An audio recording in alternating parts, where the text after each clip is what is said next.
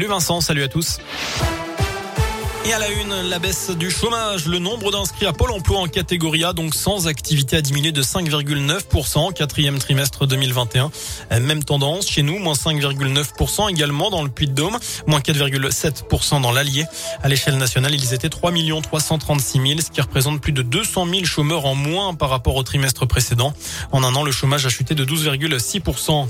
Les salariés d'EDF en grève, aujourd'hui, ils étaient notamment près de 200 ce matin devant la centrale du budget dans la région.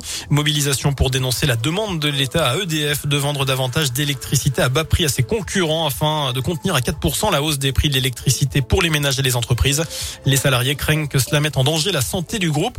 D'après la direction, 37% des salariés d'EDF sont en grève aujourd'hui à l'échelle nationale. Autre mobilisation à prévoir demain avec euh, cette journée de grève interprofessionnelle pour les salaires et les emplois, l'appel de plusieurs syndicats. Les enseignants sont également invités à manifester à partir de 10h au départ de la place des Carmes à Clermont. Un skieur de randonnée retrouve retrouvé mort en Savoie après une lourde chute. Le jeune homme âgé de 20 ans évolue en dessous euh, du grand mont d'Arèche lorsqu'il a chuté dans une pente avant de glisser sur plusieurs centaines de mètres et sauter une barre rocheuse.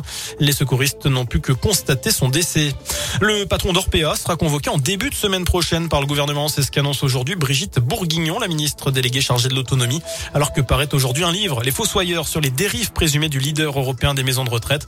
L'auteur y décrit un système où les soins d'hygiène, la prise en charge médicale, voire les repas des résidents sont rationnés par souci de rentabilité. Accusation démentie par la direction du groupe. On termine ce scoop info avec un mot de sport, du handball plus précisément. Les Bleus visent les demi-finales de l'Euro. La France qui est condamnée à ne pas perdre ce soir face au Danemark après la victoire de l'Islande cet après-midi contre le Monténégro. La rencontre entre les Bleus et le Danemark, c'est à partir de 20h30. Voilà pour l'essentiel de l'actualité. Je n'ai plus qu'à vous souhaiter une très bonne soirée. Je vous laisse en compagnie de Vincent et de Nico. Merci beaucoup.